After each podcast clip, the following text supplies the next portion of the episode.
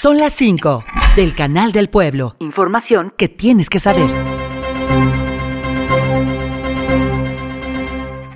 La Secretaría de Seguridad Pública de Hidalgo junto con la Procuraduría General de Justicia llevaron a cabo distintas técnicas de cateo y se logró decomisar más de 2.000 dosis de droga y nueve personas detenidas en los municipios de Mineral de la Reforma y Pachuca respectivamente se emitió ficha de búsqueda para Abel de Jesús Partido Chávez, de tres días de nacido. Acusa a la niñera de haber raptado a un bebé recién nacido. Vecinos del fraccionamiento Renacimiento dieron parte a las autoridades y fueron desalojadas 60 personas en el municipio de Cuautepec, derivado de una fuga de hidrocarburo que provocó la instalación de una toma clandestina. La zona fue resguardada por elementos de la Secretaría de Seguridad Pública del Estado, de la Guardia Nacional, Ejército Mexicano y Protección Civil.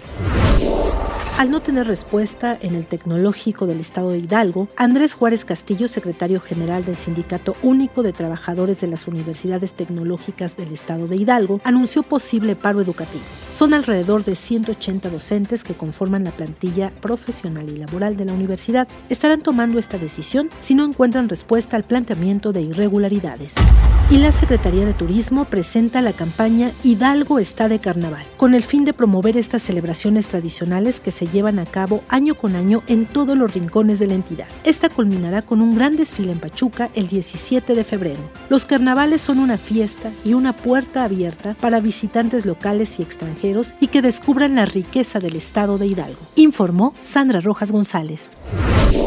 Son las 5 del Canal del Pueblo. Radio y Televisión de Hidalgo. Información que tienes que saber.